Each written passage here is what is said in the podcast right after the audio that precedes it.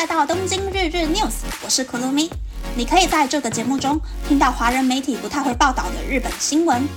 这次要和大家分享三则日本新闻。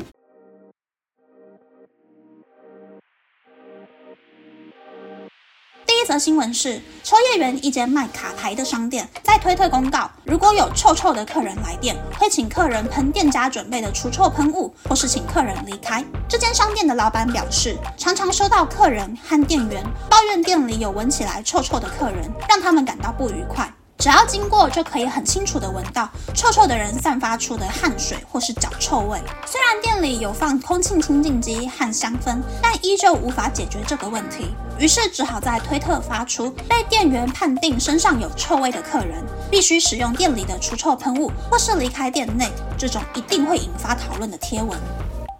第二则新闻是，日本各个地方政府目前掌握五千多间垃圾屋。所谓的垃圾屋，是指将大量的垃圾和物品堆满整个房屋的室内与室外空间的物件。二零一八年以后，日本全国有百分之三十八的地方政府有在计算区域内的垃圾屋数量。目前统计到的垃圾屋一共有五千两百二十四间，而实际上已经完成打扫的垃圾屋只有两千五百八十八间。至今还有一半以上的垃圾屋依旧维持混乱的状态。造成垃圾屋的原因大多是日本的高龄化、人际关系冷漠与家庭经济状况不佳。但放着这些垃圾屋不管，容易造成邻里之间的纷争以及环境的脏乱。日本环境省统计全国一千七百四十一个地方政府到去年九月为止的垃圾屋数量。根据目前掌握的资讯，第一名的东京都有八百八十间。第二名的爱知县有五百三十八间，第三名的千叶县有三百四十一间垃圾屋，而广岛县清理了境内百分之七十四点六的垃圾屋，爱知县也清理了百分之七十二点九的垃圾屋。成功清理垃圾屋的理由是对居住者进行劝导，或是居住者过世，以及地方政府的积极应对。第三则新闻是，研究发现北方的米虫会装死。冈山大学环境生命科学研究所的团队对青森县到冲绳县的三十八个投币脱骨机进行调查。研究团队把藏在脱骨机里叫做尼古道的米虫带回研究室，却在回研究室的路上发现米虫会呈现肚子向上的姿势装死。研究人员继续观察这些米虫后，发现北方的米虫会装死的比例和装死的时长比南方的米虫强。因此，发现生物的形态会因为居住纬度而产生变化，这个在全世界还没有被完全证实的论述。而这个研究结果也登上了英国的《生物学报》期刊。以上是这次和大家分享的三则新闻。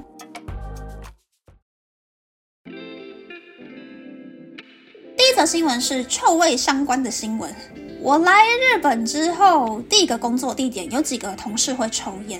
因为台湾的禁烟做得还蛮不错的，所以我对烟味很敏感，只要闻到烟味就觉得不是很舒服。而这些日本人同事也知道，工作时间身上有烟味可能会让不抽烟的人感到不愉快，所以会尽量减少工作时间内抽烟的次数，或是会抽一些比较淡的烟。不过有一个人身上的烟味重到。会被其他会抽烟的人嫌弃的地步。一开始我是闻不出来到底哪里不一样，因为我觉得烟味闻起来应该都差不多吧。那时候我刚毕业，好奇心还很旺盛，就牺牲了我的鼻子去闻这几个会抽烟的同事到底身上的烟味差在哪里，才发现说原来被嫌弃的那个人呢，除了身上有很重的烟味之外，还有一种很像是皮肤表面散发出来的味道。不是汗臭味那种接触空气之后发酸的味道，也不是狐臭，但感觉很像是那种洗澡没有认真搓干净的味道。反正闻出差异之后，我当下是有点惊讶啦，想说才二十多岁的人也太不修边幅了吧！我不想要被归类为同一类人，所以就养成了我在工作的时候呢，要先把自己打扮得很干净整洁的习惯。非常的感谢这一位负面教材呢。第二则新闻是日本有很多垃圾屋。这让我想到以前《黄金传说》里面清理垃圾物的单元。这几年应该大家还蛮常听到关于极简生活、断舍离之类整理的话题。我也才慢慢知道说，原来这一些囤积症患者可能是用物品，或者是因为没钱买东西就囤积垃圾来弥补心理的某一个缺陷。尤其是很多不理解心理疾病、没有病视感的老人家，或者是相对贫困的人。就有可能在遇到问题的时候用囤积，让家里充满一大堆属于自己的东西的感觉，去为自己添加一些安全感。第三则新闻是虫会装死的新闻，我是没有看过会装死的虫啊。可是很神奇的事情是，我来东京之后，在家里从来没有看过蟑螂。先说，如果是在新大久保那种有很多中式、韩式餐厅，很多重口味、油烟很浓厚料理店的地方，还是会看到蟑螂。但是在家里真的没有看过蟑螂，而且我好像也没有在日本看过蜈蚣，可能是因为纬度比较高，比较冷，虫的繁殖季比较短，或者是说比较不太适合这些昆虫生活，也有可能是因为我住的公寓会定期打扫公共空间或者是水塔，所以可能管线也比较干净吧。我在日本是真的还蛮少看到一些看起来很可怕的虫。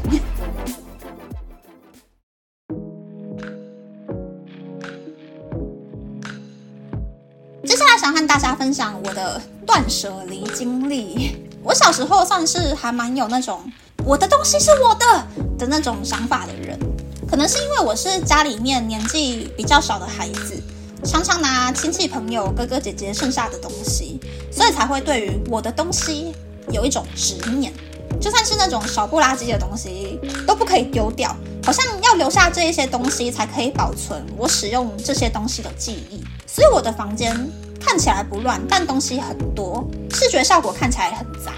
我刚来日本的时候其实也是这样子，而且刚刚换了一个新的居住环境，开始上班有领薪水，所以我尝试了很多不同的东西，比如像是追动漫、追声优，或者是想要考个证照。对化妆打扮有兴趣，所以当时公司给我的那一间小小的宿舍呢，我的东西已经多到房间里面没有可以行走的空间了。过了几年之后，我开始知道我喜欢什么东西，或者是说我实际需要什么东西。再加上看了莫阳子的 YouTube 之后，了解了什么是断舍离。我很喜欢莫阳子的一个观念是，断舍离并不是要把房子变得空空荡荡，衣服只能够剩十几件，重点是要把很久没有用或者是已经没有使用需求的东西给处分掉。所以前两年我就趁着搬家的时候，好好的对家里的东西进行了一番断舍离。把我真正需要的东西装箱，然后剩下来大约一半左右的东西，就是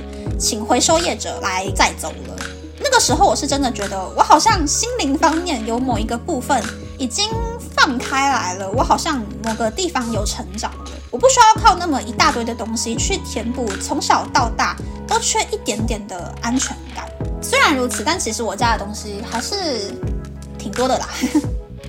那么，那么这次的分享就到这边。不知道大家喜不喜欢这样的节目呢？喜欢这个节目的朋友，可以在 Apple、Spotify、Google、Sound On、KKBox、My Music 等 Podcast 平台或 YouTube 订阅《东京日日 News》，或是在 Sound On 小额赞助这个节目，然后追踪《东京日日 News》的 Instagram 看今天的延伸内容哦。拜拜。